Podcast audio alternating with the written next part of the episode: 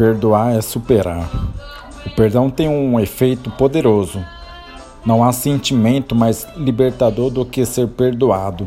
Quando perdoamos, ultrapassamos o passado e damos uma nova oportunidade a quem foi perdoado e a nós mesmos.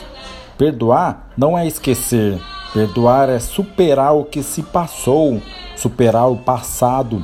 Pode ser difícil, por isso temos a Cristo que nos perdoou e nos deu a possibilidade de escrevermos uma nova história. Com Jesus aprendemos a perdoar, e se perdoamos é porque um dia recebemos o perdão divino.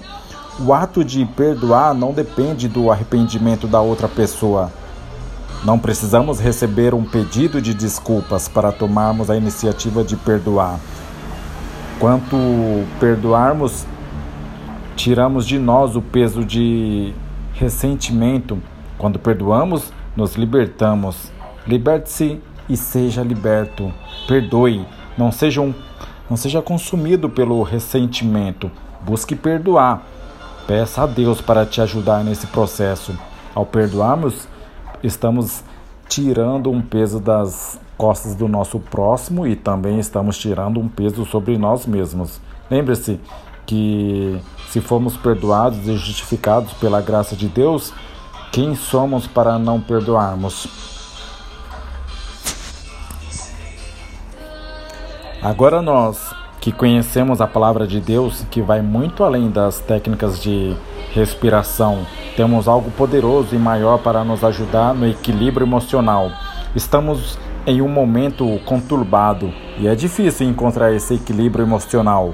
Paulo explica aos romanos que não devemos nos conformar com o mundo presente, ou seja, com uma mentalidade como o mundo vive, longe de Deus, sem qualquer compromisso com a verdade. Ele também aconselha a sermos transformados pela renovação da nossa mente. Portanto, meus irmãos, por causa da grande misericórdia divina, peço que vocês se ofereçam completamente a Deus como um sacrifício vivo, dedicado ao seu serviço e agradável a Ele.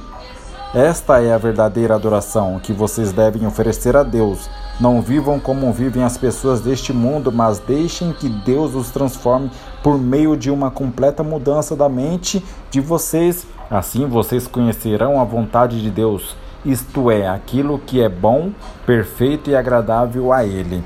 Está lá em Romanos 12, 1 e 2. Abraços a todos.